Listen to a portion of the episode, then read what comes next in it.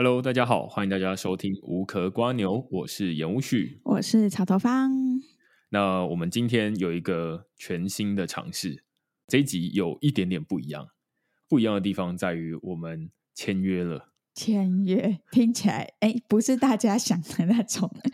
没有这么疯到又签了一间房子。对对对，我们现在不足以再买一间房子，但是呃，我们这一集。很开心哦，就是可以收到建案的邀约，然后来录这一集的内容。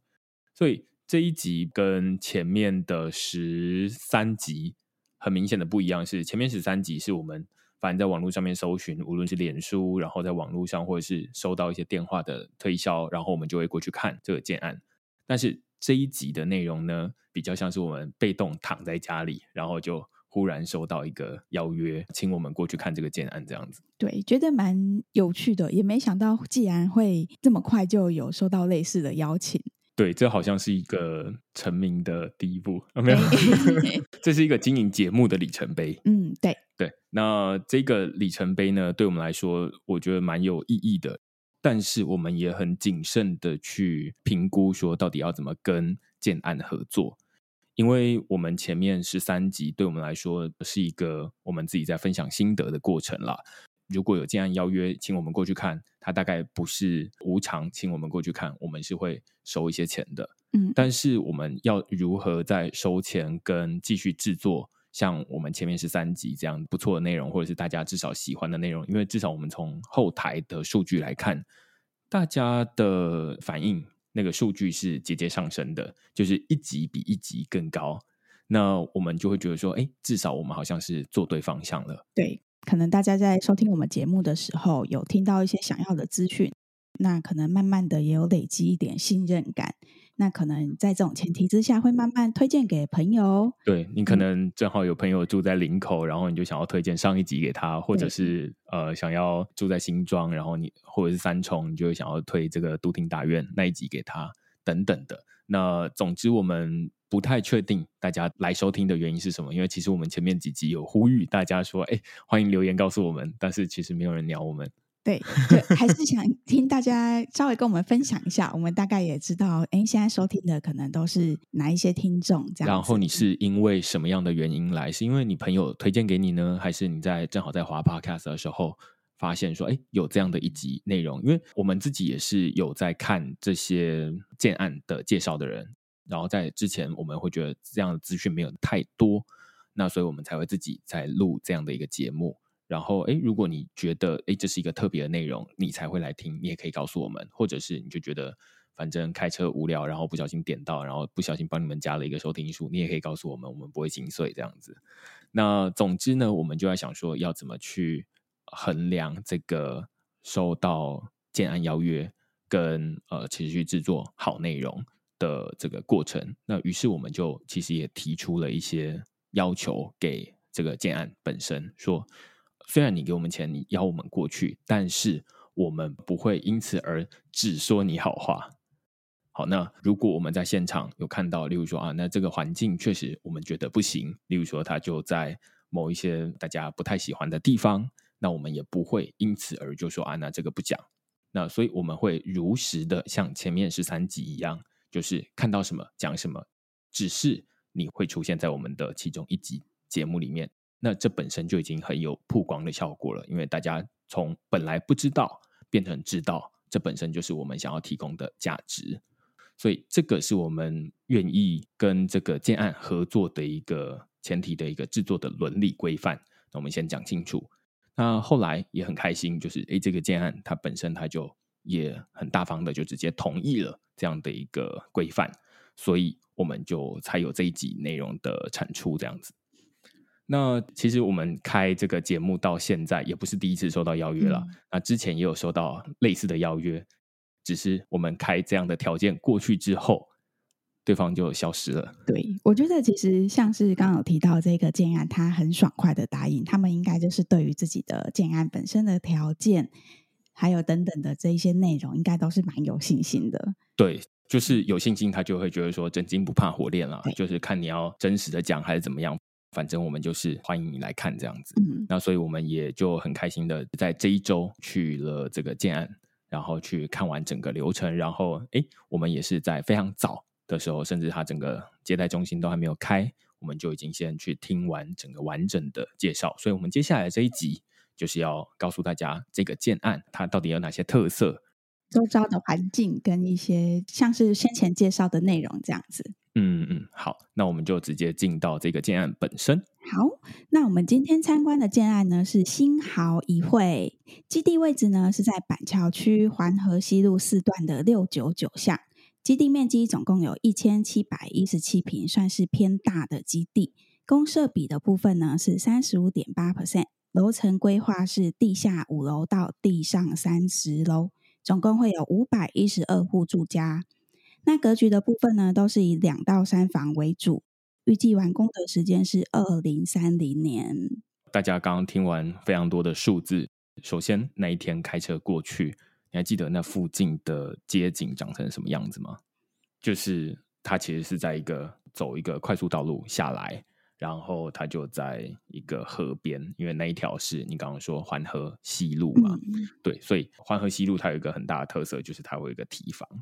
那这个建案正好在这个环河西路的旁边，所以它现在的基地位置，因为那边还没有门牌啦，所以它现在就是环河西路六九九巷的旁边。那我会觉得，如果不是事先知道说，啊，那区是板桥的江子翠的话，其实我会觉得，嗯，有点不太确定那一区是什么，因为它有点离开了这个板桥市中心这样的感觉，它是在。江翠北侧从化区，对不对？江翠北侧从化区，其实大家可能会简称它江北从化区啦。那它大概整个形状是一个像是 L 型的形状，会从 A 区到 G 区。那这个 A 到 G 之间最靠近可能板桥市中心的地方，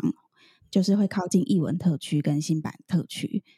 那沿着这个河过来呢，就是分别是 A、B、C 到 G 的部分。它就是最靠近台北市的这边，所以那今天我们参观的这个建案，它本身就是在居区里面这样子。懂。刚刚在说江北重化区这一区，它其实算蛮大一区的重化区。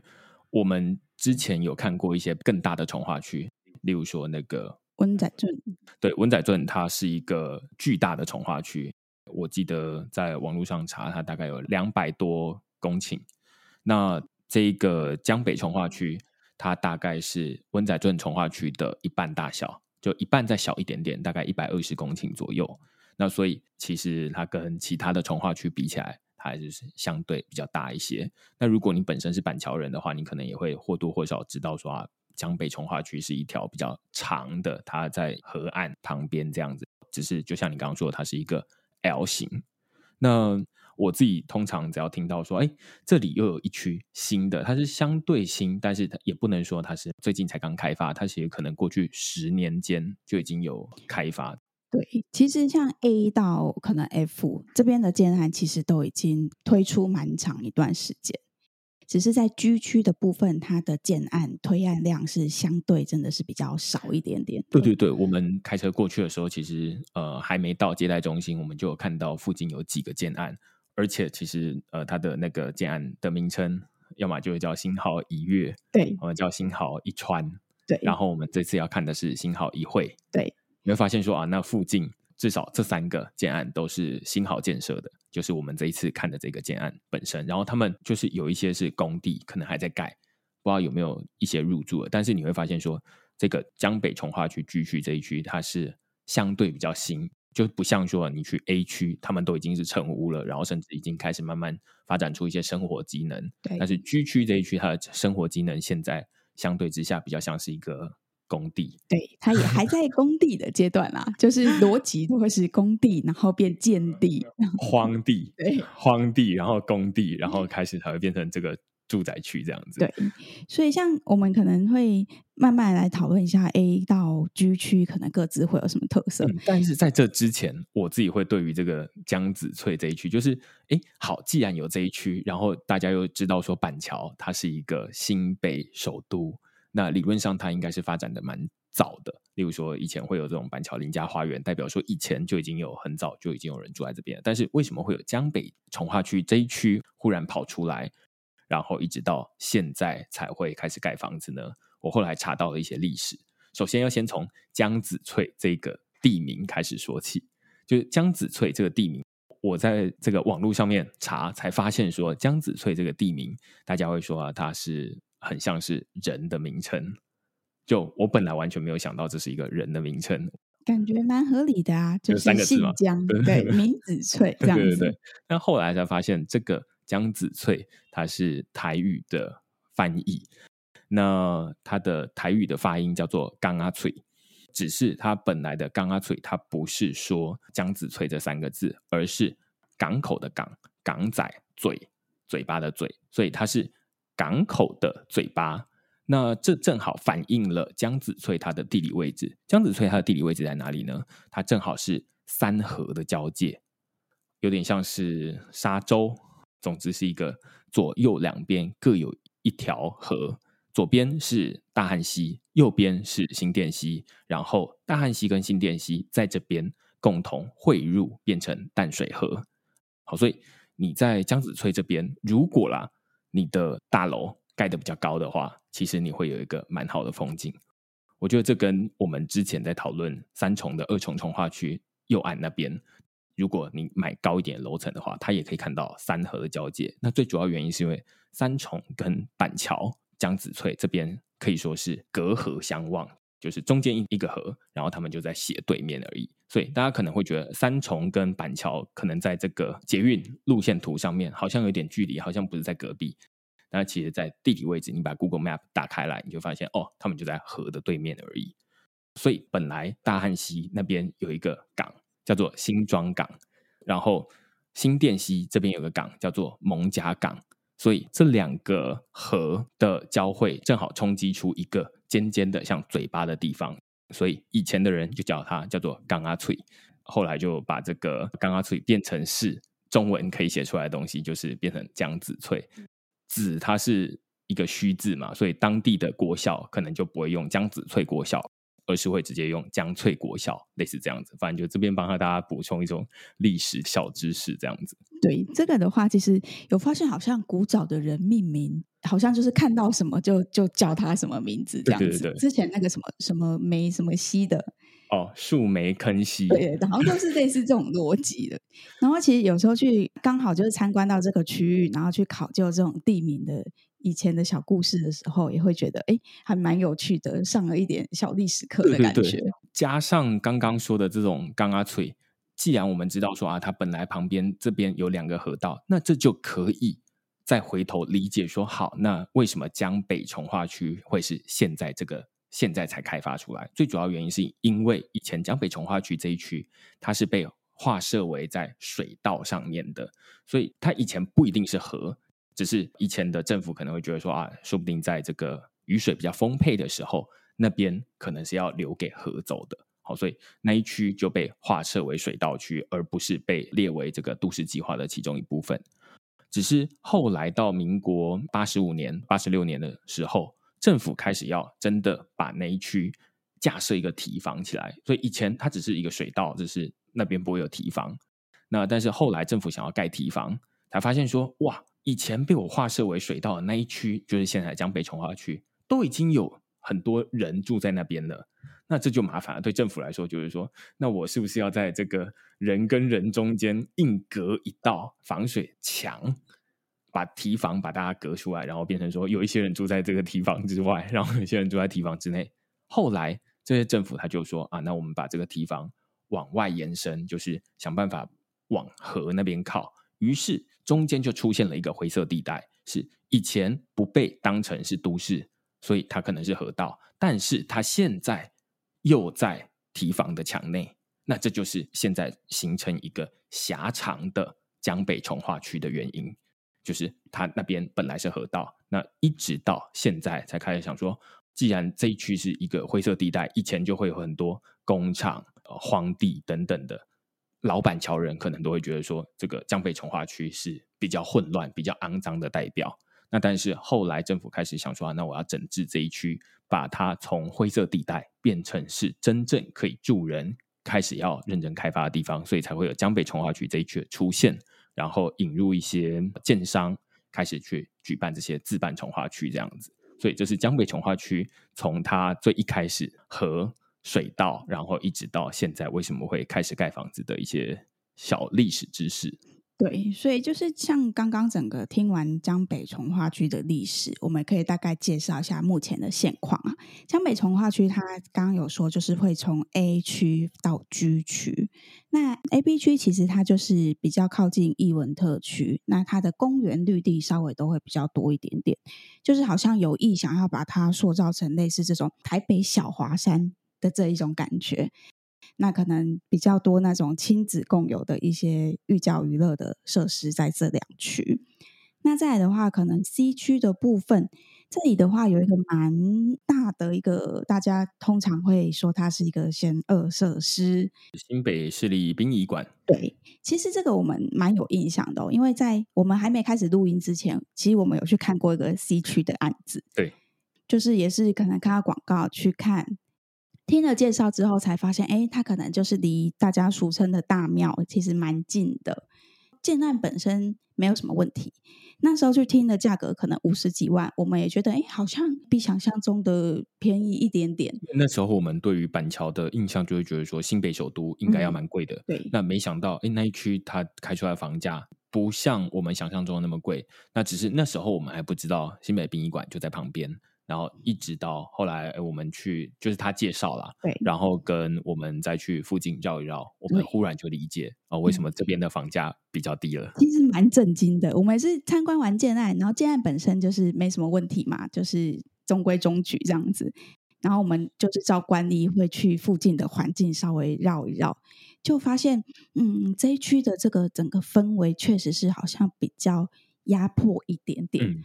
因为就是可能大庙在旁边的关系，那附近会有比较多类似产业的一些商家，那路上可能就会有很多黑色的车子或者是黑色衣服的人等等的，那个环境确实是，如果你每天要回到这里住在这里，感觉是会比较没办法放轻松的。呃，那一区是让我第一次有感觉到那种空气紧绷的感觉，就是说它是一个比较严肃的环境。然后虽然那附近是有一些公园，然后它离这个大汉溪也就在隔壁而已，嗯，但是你会感觉得出来，那一区它不是像其他的住宅区或者是商业区，它的那个。闻起来的那个味道都不太一样。对啊，而且我还记得我们那时候看到一个，可能是有发生过火灾还是什么的一个废墟。对对对对对，那栋房子呃也是蛮奇怪的感觉，就整个气氛都不太对劲。对对对，所以于是我们就会觉得说，哇，那一区的房价虽然它在板桥，但是它偏低，果然是有它的道理在。嗯。对，所以这个的话就是 C 区的现况。那一区跟一区这两个加起来其实是面积最大。那应该也是整个江北从化区里面发展的最成熟的地方。对，因为这个离 C 区就已经有一点距离了，嗯，所以大家就会觉得说啊，那好像没有那么近，所以那一区第一对大家来说好像就比较可以接受一些。对第一其实它是这个 A 到 G 里面面积稍微比较大一点点，嗯，那它也是离江子翠跟可能新埔民生站比较近的两个区域。整个机能还有交通的部分其实都比较完善，那它整个建案推案量也都很大，所以它应该是目前 A 到 G 里面，其实它的房价相对已经比较稳定的地方了。嗯。而且在 F 跟 G，因为我们刚刚说 F 跟 G 它是现在还是一个建地的阶段嘛，那相对之下，D1 在 F 跟 G 起来之前，它算是一个比较新的区域，所以你可以想象，如果在过去几年是一些比较多的新案的话，那应该都会集中在 D 跟 E 这两区，而不会在 A、B、C。所以 D 跟 E 它的房价应该要比 A、B、C 还要来得高，除了它的地理位置之外。可能还有它的时间的因素可以加进去考量。对，最后就是 F，还有这个是新豪一会所在的 G 区，就这两个地方，其实它是可能发展的比较晚，所以现在推案量比较少，但其实它是离台北市最近的一个区域哦。他可能就是慢慢从 A 区过来过来这样子，但其实如果是以交通来说，如果是你要到台北市上班，其实 G 区跟 F 区它离这种对于北市的连外交通相对都是最近的。对，因为 A 到 F 这一区，他们其实都在大汉溪的沿岸。但是到 G 这边呢，它就变成新店溪的沿岸了，所以两边是不同溪。我们刚刚前面之所以要补充那个地理小知识，就是用在这边。嗯、那 A 到 F 的对岸，它其实是新庄或者是三重，所以板桥这边是新北市，对岸也是新北市。但是有一些人可能他对于这个台北市比较坚持，他就觉得说，即便我没有住在台北市，我住在新北首都，前面看的是台北市，那这可能对。房价也有一点帮助吧，那所以呃有一些人他会喜欢住在这个 G 区，那 G 区它就是在板桥这一区，但是它对面呢是万华，就是你从这个华江桥过去，你就会到龙山寺站，然后再过去就到西门町啊等等的，所以对岸是台北市。那如果你平常上下班是在台北市区的话，你其实住在 F 区跟 G 区算是最方便。但是我刚看了一下，F 区好像有一些国中预定地啊，或者是有一些公共设施，它比较少建案。G 区反而是比较多的建案在这边，所以我会说，如果从 A 到 G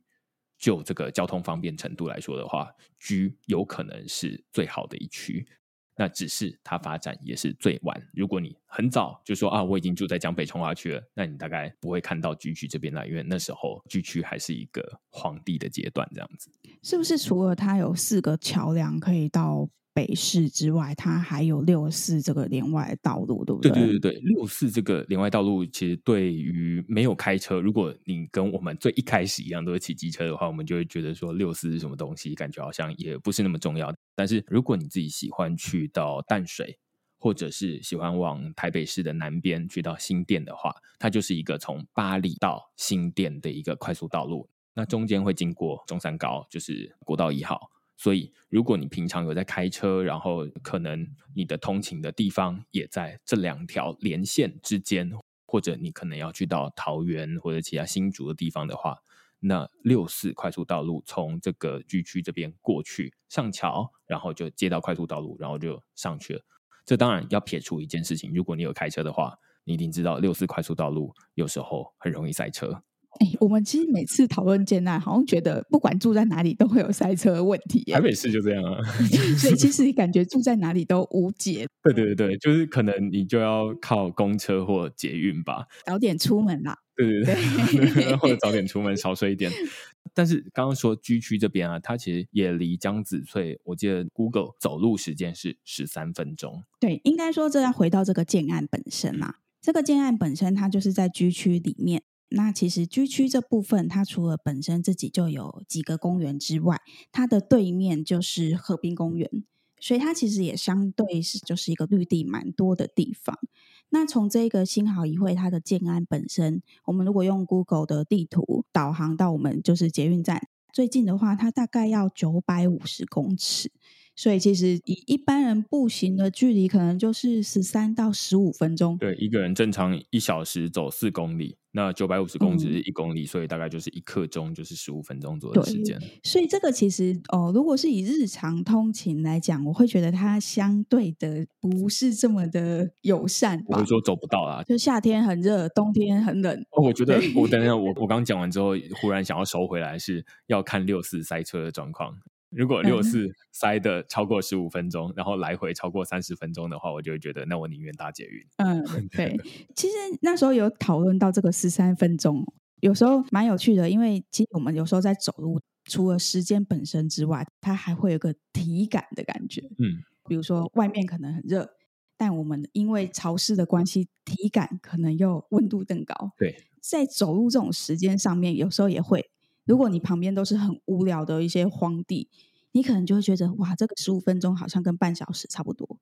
但这一段呢，就是从这个建案走到我们张子翠捷运站的中间，其实它是会沿途路过蛮多不同的商圈，对不对？嗯，对，那边有两个主要的商圈啦。那走最短直线，你会经过一个叫做明治商圈。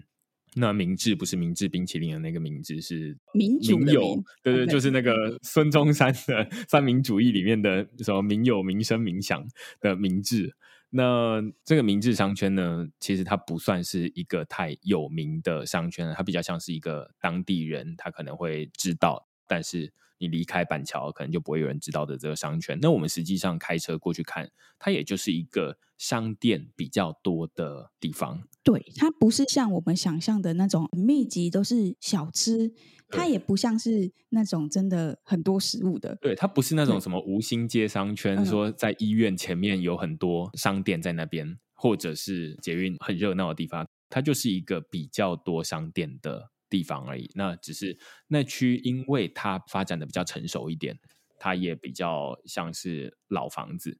对啊。所以，呃，明治商圈，我觉得它的好处是，它可以降低我们每天呃来回到江子翠捷运站的体感的时间。但是你说啊，实际上要在那边找到非常多非常多吃的东西，我觉得它还不至于啦，不至于说啊，那是一个非常热闹的商圈这样子。对，那另外可能还会有一些双十商圈，或是其他的一些类似这种一小区一小区的比较热闹一点点的地方。对对对，因为到了江子翠附近，江子翠它不算是一个小站，它是大家进到板桥的第一站嘛，所以那附近会有蛮多的商店，也是很自然的事情啊。所以会有明治商圈，会有双十商圈，只是双十商圈它就再远一点。你说要把它套进到从新好一会这个建案到江子翠中间的话，会比较勉强一点，他可能要走一个特别绕过去的这样的一个路线。对啊，所以这个大概就是这个建案跟捷运站的距离啦。那另外的话，我们可能就会进到建案里面。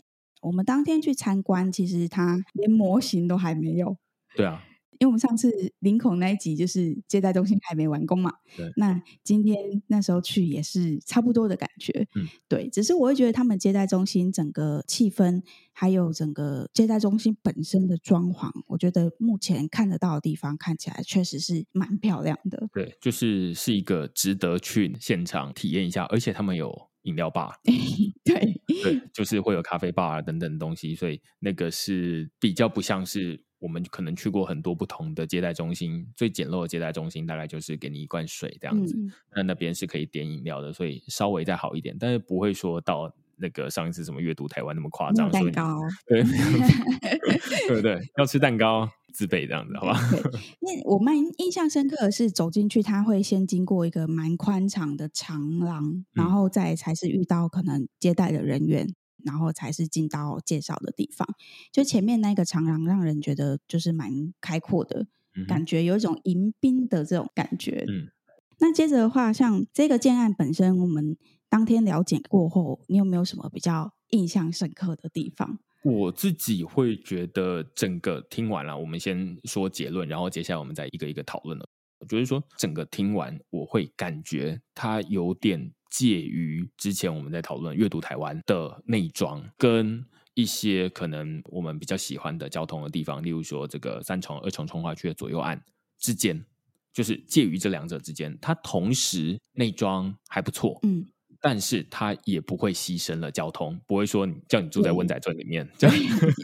我觉得它应该就是保有了两边的优点，对不对？就是交通在一个合理的位置。不会像都厅大院这样子完全机能型，然后也不会像温仔镇这样子偏僻到一个你不想住。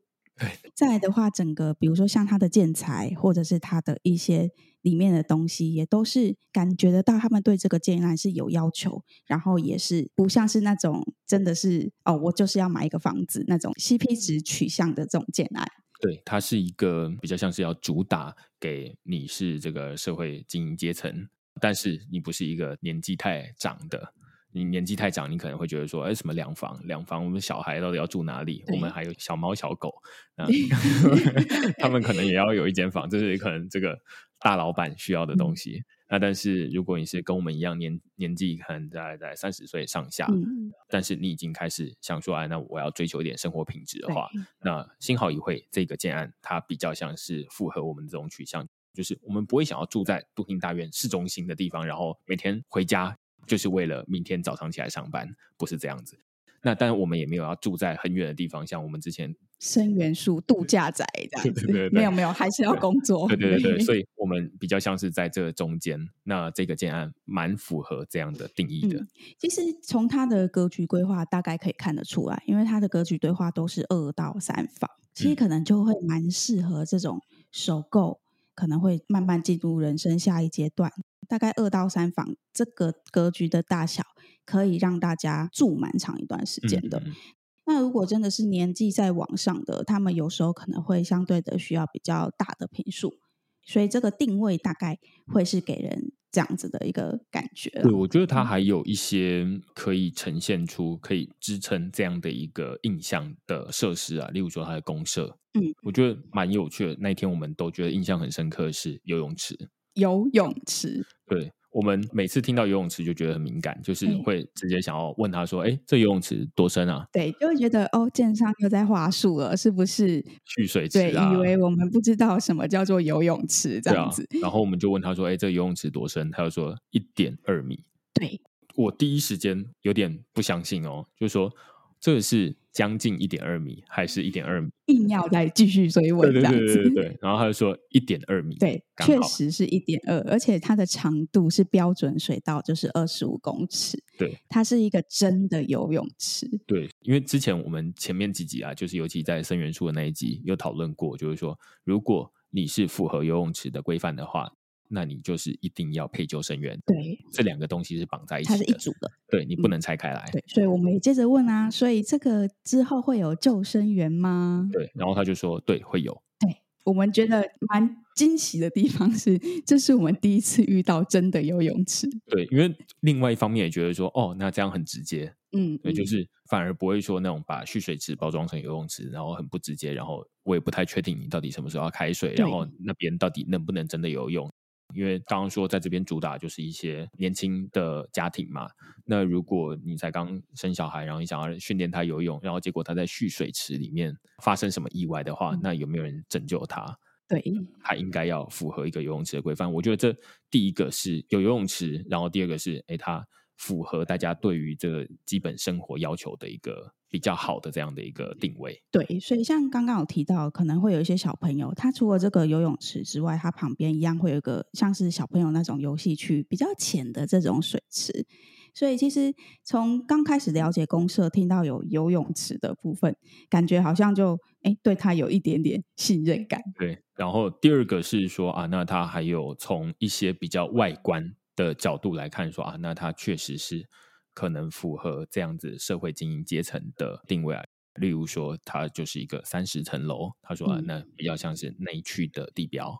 即便不是最高，可能也是数一数二高。那照他说，他就说最高了，就其他不会盖的比他高这样子。那所以这个是第一个，第二个是说，我觉得蛮有感，虽然他现在还没有盖好，但是他会说，他的每一层楼的楼高是三米六，甚至是一楼是六米。对。三米六，其实它本身就已经是一个可以拿出来打广告的高度，因为大家都会说这是挑高到三米六。那确实，你换个角度想，如果你买的都是同样都是室内，可能二十平好了，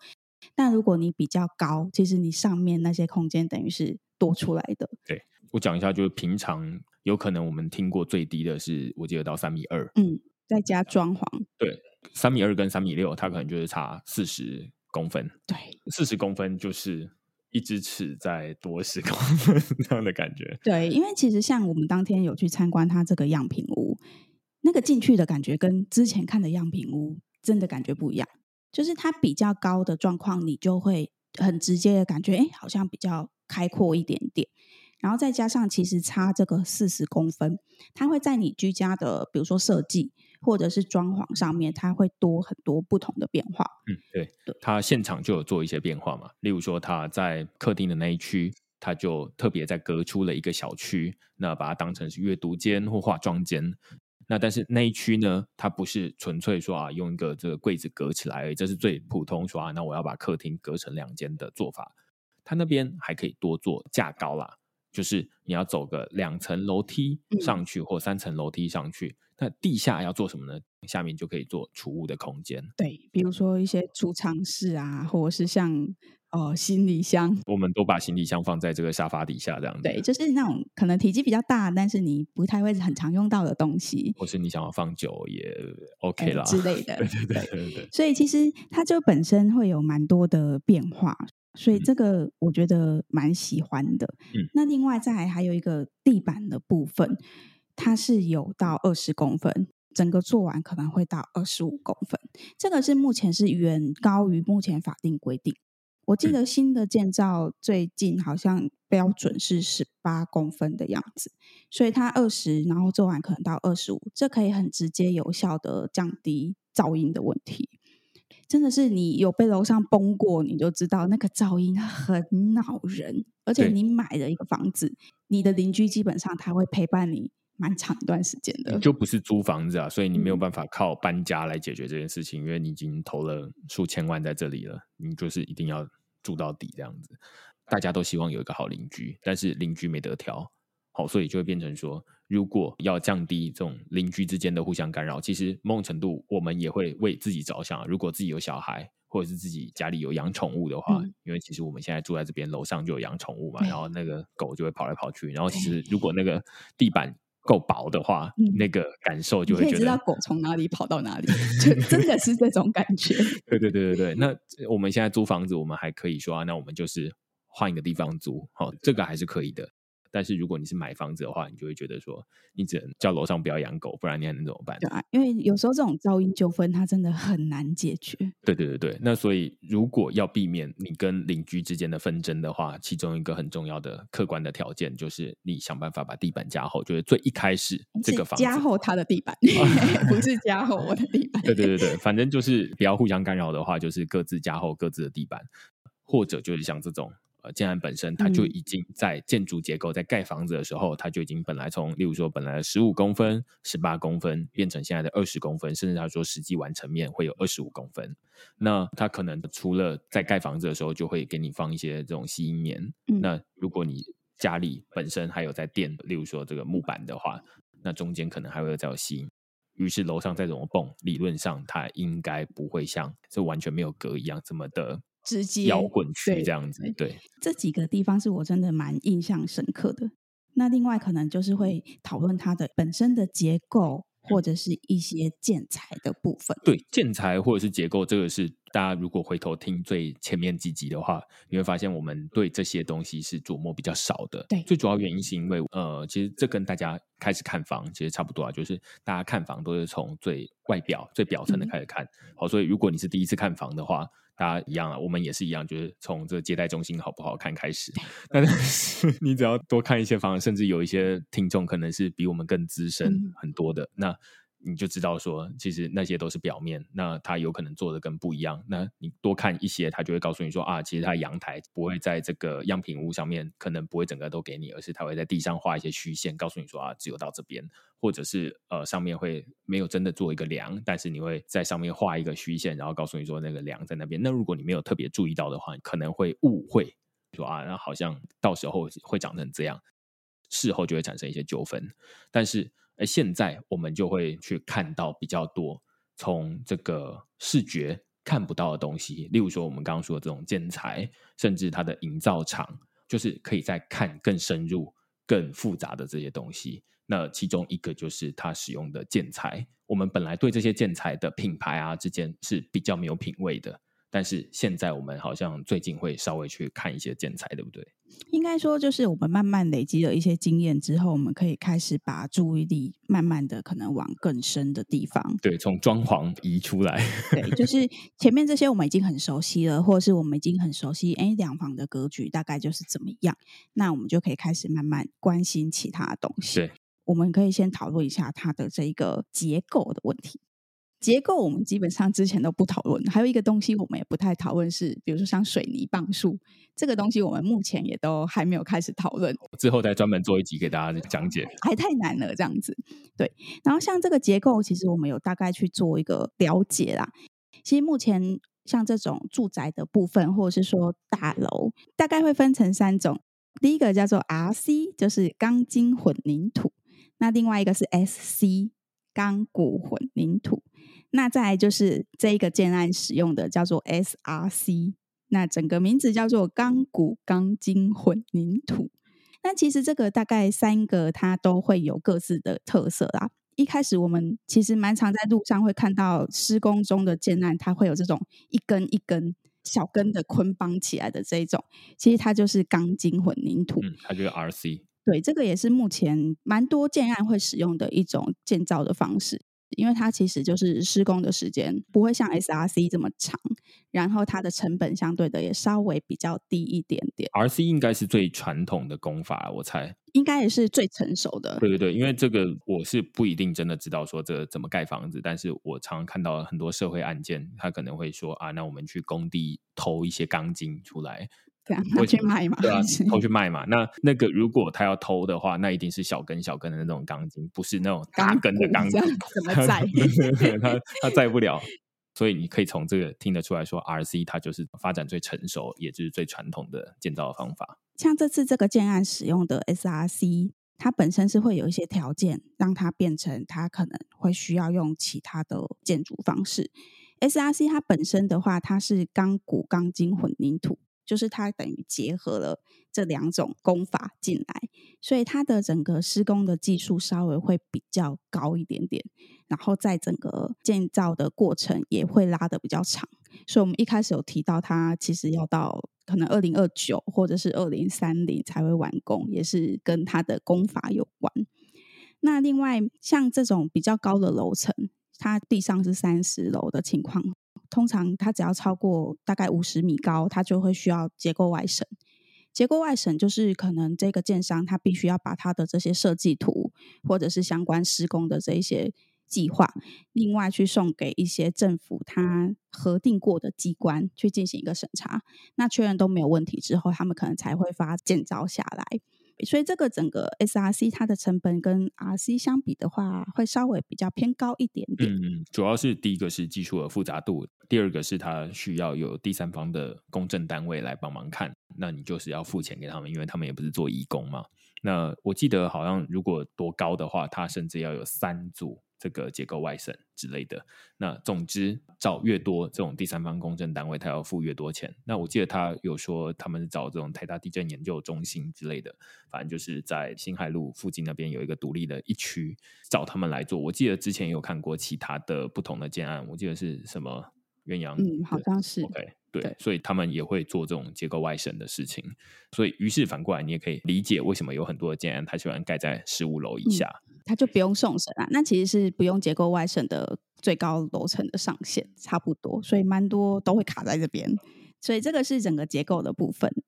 那另外还有一个可能讨论到室内的建材，先要讨论的就是它的防水。对，我觉得防水也是我们在最前面几集是不会讨论的。那直到呃我们后来去看了阅读台湾的那一集。我们听到有一个呃防水的团队叫做大信防水，嗯，反正就是在这个领域里面看起来是很知名嘛。那我们后来也做了一些功课，才发现说哦，那在这个信义区的那种指标建案桃竹影园也用大信防水。那于是你就可以理解哦，这种贵到卖不出去的建案都用这个防水，那它应该是有一定的标准。那同样的，在这个新好一会这个建案里面，它也是找大信防水来做，而且他们。给的防水保固是几年呢？是十年，而且是全部只要有防水的地方都是十年，不是分这种什么外墙的啊，或是家里的，是全部都是十年。对，所以这个就是对我们来说会觉得说，好，那你敢给十年？虽然我们不太确定说这实际的效果是怎么样，但是就像之前讲的。这些建商他们不会没事，或者是这个防水厂商他不会没事搬石头砸自己脚。如果他自己做不好的话，他十年他可能就克服弄不完了这样子。对，再来的话就是我们之前在阅读台湾那一集也有讨论到，我们那时候是第一次知道防水还有分你的高度到哪边嘛，所以我们这次有问他，以大线的标准，基本上它也是只要是预测的地方，它是到天花板。都是有做防水的。对，可能大家不一定有真的听那一集，但是我们非常鼓励大家回去听那一集啊，因为那一集非常开我们眼界，那我相信也会开大家的眼界，就是呃，让我们知道说啊、这个防水它会有高度的限制。那之所以会有高度的限制，是因为有可能我们洗澡可能就在一百八十公分以下，绝大多数人不会长那么高，于是它也没有必要防水做整个到天花板，做越多当然是成本越高了。所以，像这个建案，他就说啊，那我们到天花板以下，其他整个墙面都是有做防水的。虽然它没有那么实用，但是我觉得它反映出另外一种，就是他对于他自己在做的东西，他比较不计成本的，不会说啊，那我因为怎么样，所以我就少给你做了一些东西这样子。对，所以他也是就是从防水这些小细节，你就觉得他是一个蛮在意细节的建案啊。那另外还有一些建材也是让我蛮印象深刻的，就是他的橱柜。我们记得之前一样是阅读台湾那一集，我们讨论他的厨具。那时候那个厨具有是不锈钢的柜体，它是贝利家的样子嘛。那不锈钢的柜体它本身有什么好处呢？就是基本上它好清洁，它不会卡味道。然后另外它不会像板材这样子，呃，容易藏一些小昆虫在里面。所以基本上它就是一个好清洁、好保养，然后整个寿命会比较长。可是相对的，它成本就是比较高一些些。那新好一会他给的这个橱柜呢，它是日系的 clean up 的橱柜，也就是不锈钢的柜体。其实之前也是看完那一集之后，我们就开始会去参考一些，比如说建材的品牌的一些等级，类似这种的 clean up，它本身也就是一个属于一级或二级这种比较好一点点的品牌，应该说是好蛮多的品牌啦，所以。我们也觉得在这个地方又好像感觉到它真的是比较用心在挑选，然后成本也确实会比较高一点点这样子。嗯嗯、那另外一个我也觉得之前没有看过的是，它的室内的瓷砖是九十乘九十的大理瓷砖。你觉得它跟这个小的地砖看起来会有什么差别？我觉得呃，首先它当然是九十乘九十，现在蛮流行就是做大面的瓷砖了，就是它看起来就是会比较大气一点。我不知道这是什么感觉，但是好像我看很多人的家里，例如说他的电视墙后面，他就是会用一整片，他就不惜成本，他就是花钱去做这一整块，那为的就是中间没有那个接缝。理论上越多接缝，它是应该是越便宜啦。那也就是越以前的风格。以前我记得家里那种像浴室，它都会是一小块一小块的那种瓷砖，慢慢贴贴贴贴贴贴贴。那现在好像越现代的装潢的风格是越大片，所以我会觉得第一个是看起来比较大气一点，第二个是它看起来比较现代一些这样子。对，因为其实我们有大概去了解一下，因为你要把这个地砖切的这么大块，第一个它的石头。本身就要够大颗，但我记得这个石头它好像不是真的大理石，它好像是仿大理石的样子。那除了这个地砖之外，它本身也是有木地板可以选啊，应该是三个颜色，所以一样，到时候大家可能会有一些客变的空间，或者是挑选一些小东西的一些乐趣在里面，这样子。嗯嗯嗯。所以这个是大概我目前在这个建案里面看到我印象比较深刻的。还漏掉一个，还有是不是？呃，我觉得另外一个他非常强调就是他们的这个公设。例如说，他们会有开灯，或者是他们外面花草植栽，他们会维护得很好。你还记得他们会说一楼吧，有一个咖啡吧，不是接待中心哦，是未来 盖好之后他们会做一个咖啡吧。反正我们听到这种东西，就会觉得说，你是一开始会有啦，但是你要维持多久？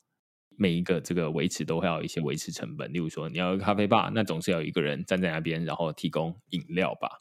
那是谁要提供那个东西？那管理费要是多少？我们先讲管理费好了。目前暂定是一百元一平。嗯，一百元一平一个月，所以你大概如果是家里是三十平的话，那你就是一个月是三千块的管理费啦。听起来不算是非常高，因为之前我们听过这种一两三百都有的。嗯、那所以一百不算是非常高，最主要原因是因为它的户数有五百一十二户。也不算是一个小社区，就是人算蛮多的。但是他非常强调，就是说我们现在做好的这些灯光，或者是那些咖啡吧等等的，他们都会不惜成本的，就是会继续让它营运。当然，咖啡吧我觉得啊，最终还是决定于这个管委会，就是你要不要花钱请一个人在那边，然后大家不一定真的那么喜欢那个咖啡或者是调酒，那。那个是我觉得最终不太能确定的，但是那些灯光啦，或者是游泳池有没有要开啦等等的，他听起来是对这个东西是非常有信心。就是说，我们新好建设做的东西，我们就是做了，没有要让它放在那边养蚊子，没有要让游泳池变成生态池的样子。对，所以目前听起来整个觉得算是一个有要求的建案。那再我们可能就是讨论一下它的格局的部分好了。格局的话，一开始提到都是两房到三房，那跟一般的基地规划一样，三房它通常都是在边间。三房的格局它也是都蛮方正的。那两房的部分呢，其实也是蛮常见的，就是门进去左右各一间房间，那前面就是先遇到客厅，再遇到厨房这种三分式的规划。比较特别的是，它每间房间每一个两房，它都是两个卫浴。这对我们来说是扣分。对，因为就是基本上我们就觉得，哎，我们实在是不需要两个卫浴，觉得少一间已经很累了，我们还要少两间厕所。对，这两间卫浴，他的说法会说啊，这样住起来比较舒服。例如说有朋友来，然后你就可以他用客用卫浴，然后你们的主卧。会有自己的卫浴，那这样子会隔开来，比较有隐私之类的。那但是对我们来说，我们就是没有朋友的，对，朋友比较少。对对对，我们就是没有朋友的人。那所以我们就一年看有没有一次有朋友来我们家。那那一次可能让他用家里的唯一一个卫浴，其实对我们来说也还好。好，所以我们就会觉得，其实我们总共要买可能也就是二十几平。那如果扣一扣这个公社，我觉得是三十五点六。扣三十五点八之后，其实室内也没剩多少。那如果你还要再多一个卫浴在那边，其实大家一天在卫浴里面，要么上厕所，马上进去就出来了；洗澡进去就出来了。你多占一个空间在那边，对我们来说是 CP 值比较低的做法啦。我觉得这个可能就是。有些人会觉得他有这个需求，那像我们觉得没有这个需求，所以这就是看大家自己的想法啦。对，我们现在就是有两大雷区，嗯、第一个是不要给我多的卫浴，第二个是不要给我浴缸。浴缸真的得，浴缸 真的先不用。幸好他现在这个没有都没有给浴缸这样。对，所以他除了都有两个厕所之外，他其实每个卫浴他也都没有开窗。就是针对两房的部分啦，所以这个如果说会介意可能通风的部分，可以到现场再去确认一下，你觉得这个配置或是格局的一些状况。那另外当天现场的话，我我们是有看到两间两房的样品屋跟一间三房的样品屋，大部分的格局都有在现场可以去做参观，也就蛮建议直接去看看这样子。这正好也是回应到最一开始我们在讲这种建案的邀约啦。邀约我们，他同时也问我们说：“哎，那就是你们之前在听的人，他们都你会请他们做什么东西？”我们就说：“其实最终大家看房还是要他们要看到东西，你光听就买了，这也太不理性了吧？那所以我们听只能是给第一印象而已。那但是我觉得最后大家还是要去看才会比较准，毕竟签约也是要现场签嘛，所以。”我最终是鼓励大家说啊去看两房、二加一房、三房，就是去看现场的接待中心。然后接下来你可能或许你可以顺便告诉销售人员，如果他那边有的打勾的话，就告诉他说啊，听 Podcast，听五克瓜牛来的，那就这样就好了。好，所以这个大概是我们这一次去参观这个建案的一些资料。那最后我们可能就会来讨论一下这个新豪建设跟这个价格的部分。对对对，那新豪建设，因为我们刚刚前面有提到，就是说新豪建设它很自豪的，就是说我们的这些公社，他们都会好好的维护。我们就想说，好啊，我们今天正好有时间。我也知道说，这个新豪建设它不是只有盖在这边，他们是有盖在其他不同的地方，所以我们事后有再去看这些地方。对，我们两个就是一个蛮奇怪的人啦，就是听完他这样讲，我们就会很想去验证，所以我们又去参观了别人的社区。对对对对，就是新豪，它除了在板桥这个刚刚讲的在居区这附近就有两个正在盖，跟现在这个准备预售的案子之外，它其实在三重的左岸。它就是有很多新豪样，新豪样一二三，那一的部分目前是已经啊、完工，然后大家都已经住进去的状况，所以我们就是去现场偷偷看一下这个公社的一些状况。对，就是例如说它大厅有没有开灯啊，然后如果它有游泳池的话，有没有放水啊，类似这样。然后你的花园，你说哎，你会请非常厉害的大师来做这样花园的植栽的设计。那有没有好好剪树叶啊？要不然最后都是枯黄。那其实最一开始设计的再漂亮也没有用啊。类似这样，我们就会去看这些东西。对，所以我们当天有去参观了两个新豪的案子，就是一个是三重的新豪样，那另外在红树林这边有一个叫做富人湾，对，它也是比较偏大平数的建案。然后在那边其实也盖好蛮久的，所以我们就有去看了这两个案子。当天去看新豪样的时候，是有看到它其实电灯是真的都有开的，对。那时候是下午可能两三点，然后天气也蛮好的，就是室外是蛮明亮的。但是它的室内我们是看到它的电灯一样都有正常的开启，对，它不会仰赖说什么啊，现在这室外采光很好，所以我们就让这个采光打进来就好。没有没有没有，就是室内的灯该亮就要亮。那这个是我们有看到，会觉得说啊，那这样还不错。对，那之后我们又绕去富人湾，富人湾我们就有看到，哎，它外面有一个泳池哦。我们现在用说了，当然就会觉得说啊，感觉下一句话马上就转到富人湾去了。那但是其实它是三重跟红树林的距离，其实我们 花了有点时间过去嘛。然后因为我们对于这个红树林之前那一区的建案也算是有兴趣，好，所以我们就有知道这个建案。然后我们就是这一次才特别去看，然后发现说，哎，它外面有个泳池，然后它其实也种了蛮多的这种植栽的。嗯它也有这种树围篱，比如说外墙这种，它是用算是种一些植物把它隔起来这样子。稍微解释一下为什么要有这种树围篱好了。当然，就一部分是为了社区隐私啊，但是最主要原因是因为现在像这种呃住宅区，它就会有很多大楼开始盖起来，然后每一栋可能都是二三十楼这样子。那二三十楼它就会变成说，如果我们都盖得很近的话，就会有压迫感。于是每一个建案大概都会强调说啊，我们会有一些退缩。那退缩其实还是他们的基地，只是他没有把这个房子盖到满，盖到路边而已。嗯、那于是那些退缩的地方，它就会变成是一些公社的公共区域。那理论上那些人都可以走，那他们要想办法去隔出说啊，哪一些是我们社区内跟社区外。其实只要铺地砖，大概都是他社区内了，只是他还是要想办法去做一些隔离，所以他们就会种一些树，然后去把那个基地。稍微隔起来，就是隔隔出一个内外。那例如说，他们的这个游泳池虽然是在建筑物以外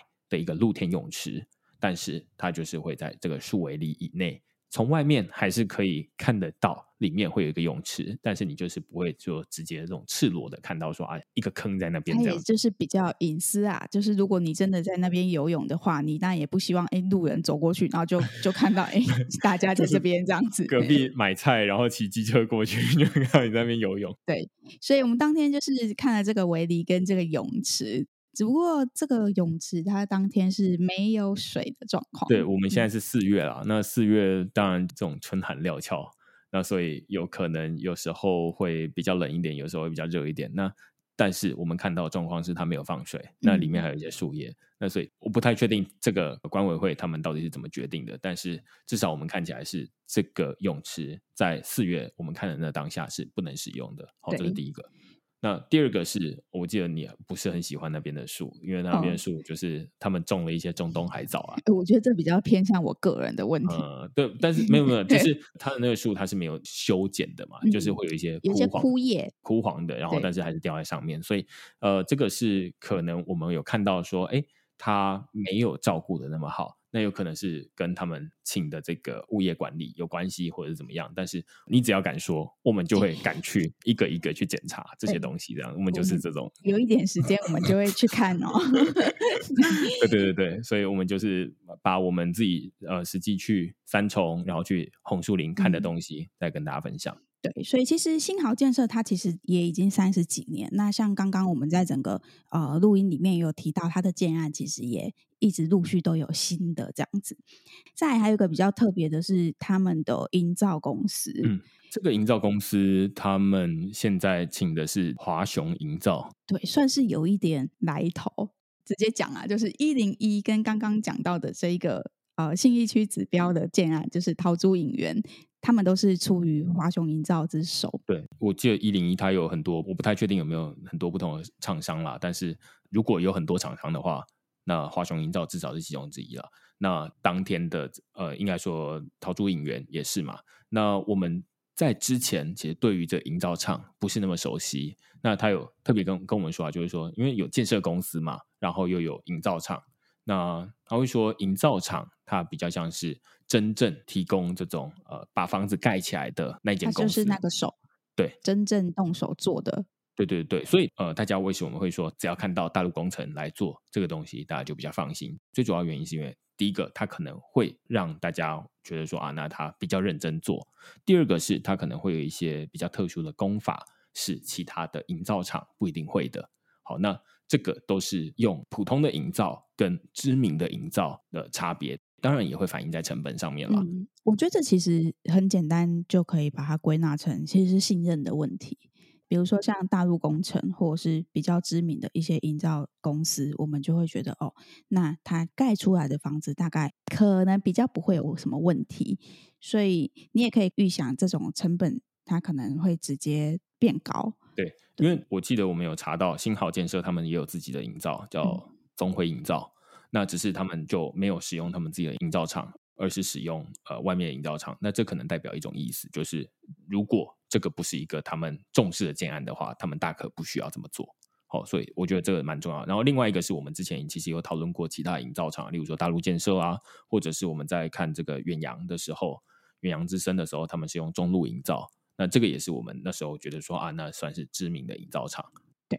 对，好，所以到这边这个建案介绍的其实差不多了。最后，我们可能就进入价格的部分。对，那因为我们刚刚最一开始讨论到说，这个江北从化区它 F 跟 G 区，它是一个相对比较新的区域，所以它这边的建案好像还没有那么多，对不对？但是它也有一个价格啊。那通常如果你是 A 区的话，大家可能会觉得说啊，最以前的江北从化区，江子翠。北侧重划区的价格可能也说不定有人买到什么二三十万的，那但是后来一路慢慢慢慢呃从 C D E F，那当然 C 会比较低一点，我们刚刚前面有解释过原因了。那 D E，你有看到它的 D E 这两区他们的大概的价格范围在哪里吗？其实有大概在乐居上面去确认一下。这些区域近一年的成交价啦，那像 A、B 它可能就大概五十几到六十，那 C 区就稍微再偏低，可能五十五左右。那 D、E 的话，大概都是六十四到可能六十几这样子。所以已经在实价登录上面，你看得出来，D、E 它已经比前面的 A、B、C 它已经有一个稍微有一点价差了。对，然后像是 F、G 的部分。目前有看到比较多的成交，其实也是他们自己的案子，对，就是可能，对，因为就是那边就真的没什么案子嘛，那可能平均的成交价大概也都是六十四万左右这样子。那当天我们介绍的人员他也蛮有趣，他就会问我们说：“哎，那你这样子听下来，这个案子应该多少钱？你们觉得合理？”对对对，那我们当然是针对我们刚好整个听完之后，会觉得说好，那既然它好像是一个相对比较重视的建案，然后它主打客群是比较精英的客群，那所以它可能会反映在它的用料，反映在它的公社上面。那其实一坪一百元的管理费也不算是一个多么亲民的，所以它最终它可能会反映在它的房价上面，它也会用这种。有一些建案他们会用管理费来区隔客群嘛，嗯，那总之最后呃，我们猜就是大概高于行情，对，高于行情一些，可能高个三到五万之类的。嗯。对，那目前得到初步消息是，可能是一瓶大约是七十到八十万左右，这是初步的消息啦。它实际上还没有开卖。嗯然后也没有告诉我们说，那他确切要卖多少？那他比较像是一个试探性的在问说啊，那你觉得呃，我们这样子可以卖多少钱？对，他虽然没有很明确的说出价格，但他很明确的跟我们说，哦，这个建案之后会是不二价的销售。嗯嗯嗯。那这个不二价，其实我们在网络上有稍微查了一下，就是说这个不二价对于一般人认知的不二价，可能还是有一些不同。那取决于你对于这个房地产销售的熟悉程度。如果对于房地产完全不认识的人，他可能会觉得说不二价就是整栋房子里面每一户大概都是同样的价格。但是你仔细想，你就觉得这样不对，因为每一户它可能有楼高的问题，越高楼理论上要越贵，然后它可能会有坐向的问题，坐向越好，它应该是越贵，所以不可能每一户都一样价格。那接下来就会想说，好，那无论是你现在买，呃，可能五年前买，跟我这个快要完工的时候买，价格都一样，它答案也不是这样，它不二价。是有分阶段的，他就会说啊，那我们可能会试出这种什么五期不同的价格。那我们现在先给你第一期的销售，那如果卖完了某几户之后，我们会进到第二期的价格，那当然就会比第一期还要来得贵。所以它某种程度的不二价是做到价格当下的透明化。但是你问他说啊，那第二期、第三期会是多少钱？他可能也没有办法告诉你了。所以它不是那种最直接。最简单的不二价，但是它相对于以前你说要买房子要去讨论价格，如果你没有杀价，你可能就会感觉好像被当成肥羊来宰，也不是那样，就是它会做到一些透明化，让交易变得比较简单一点。这样，我觉得这个虽然跟我们买方来说，它相对的还是没有这么的公平，但跟以前的状况比，它确实是好像慢慢有一点进步了。对，因为你说买其他的东西，例如说你去菜市场买菜，你如果没有跟老板杀价，感觉好像你就买拿到多一根葱就好像 不对这样子。对对对，你怎么没有多拿一根葱回来？这样 说老板今天没有送我啊，你没有跟他要啦。对，类似这种。那这种就会变成说，这是我们都会比较不习惯的交易的模式。小到从这种买菜，大到买房子，其实好像都是这样。如果你没有跟他杀个一两百万，感觉好像没有先杀他个见骨，你后面怎么谈？好，类似这样子。那但是我们现在感觉都比较不会去讨论价格，而是说你说多少就是多少。那当然中间有一段时间就会变成买方可能会比较吃亏一点，就会变成啊，你不谈价，那我就直接卖一个原价给你喽。那现在的交易包含现在有这种实价登录出来，像我们自己每次去听说啊，你说开价七八十万，我们就会去看说，哎，现在都是六十几万，你要怎么开到七八十万？类似这样子。所以它会慢慢的开始走向透明化，想办法让这两个供给跟需求端，他们对于价格的认知是慢慢拉近的。但是我觉得现在还在这个过程当中了。它需要蛮长一段时间的啦，尤其是你看一个人一辈子可能不知道没有买一间或甚至两间房子，所以其实资讯不对等的问题一直都存在。但慢慢的，相信它会慢慢越来越进步，然后会对买方来说，可能资讯落差会越来越缩小，这样子。嗯嗯，对啊，好，那这一集就到这边。当然，后面它会有很多详细的价格资讯，这个是我们他也没有提供给我们，我们也没有办法随便告诉你说啊，那它就是不可能到八十万啦，或者是呃，它就一定会从七十万起跳啊等等的，我们是不一定能够告诉你，更不用说这个地下一楼到地下五楼的这停车位到底是多少钱。这个就欢迎大家直接到销售中心现场去问这个东西。但是我们这一集提供给大家，就是说啊，从这个周边的地理环境，江北从化区它到底是怎么发展起来的？那在那边生活起来舒适吗？那它适合哪些人购买？我会觉得它就是适合你，不是那种啊每天下班就是为了明天上班去的人，但是你也不是那种啊大老板，你就可以去够远的地方买一栋别墅泡温泉的，不是这种人，你就会比较像是你现在跟我们一样，还在社会上努力打拼，但是你已经有一些积蓄，然后可以开始去买房子的这样的人，蛮适合去看看这个建案，那它或许会符合你购物的需求，这样子。好，那最后来到每集一问，请问你要不要买？呃，我会列入考虑。列入考虑。我觉得其实它蛮多值得让人喜欢的小地方啊。我觉得最终还是价格的问题啊，嗯、就是如果它价格能开得出来，让我觉得说好，那总价是这样子，是我可以负担的，嗯、那我就会从我完全没有房子的角度来思考说，哎，那这个我愿不愿意买这个地方？然后当然也看说，那我现在买了之后，那有没有其他地方同时也在开案？那现在如果哎，我现在想要买房子，但是其他地方都没有在开案，那我也没有什么好选的。好，所以我会觉得那个是比较弹性，但是现在我会觉得中间偏想买。对，因为其实我们没有拿到真正具体的价格啊。对，所以要回答这个买不买，其实很大一部分还是要考虑价格嘛。对对对，对，对，对，所以我们只能说这是会列入考虑。对，好，那我们这一集差不多到这边。那如果你有到现场，你听完这集觉得有兴趣的话，他们可能是预计五月的时候开案了。所以就是如果大家有兴趣的话，你可以看到一些广告，你就可以直接去呃联系他们，然后去现场看会比较准。那也可以拿到一些我们拿不到的资讯，但是如果哎他要跟你讲一些我们今天已经跟你讲过的东西，你可以跟他说，我们已经在乌克瓜有听过了。好，那就谢谢大家今天的收听，那我们就下次再见喽，拜拜。拜拜。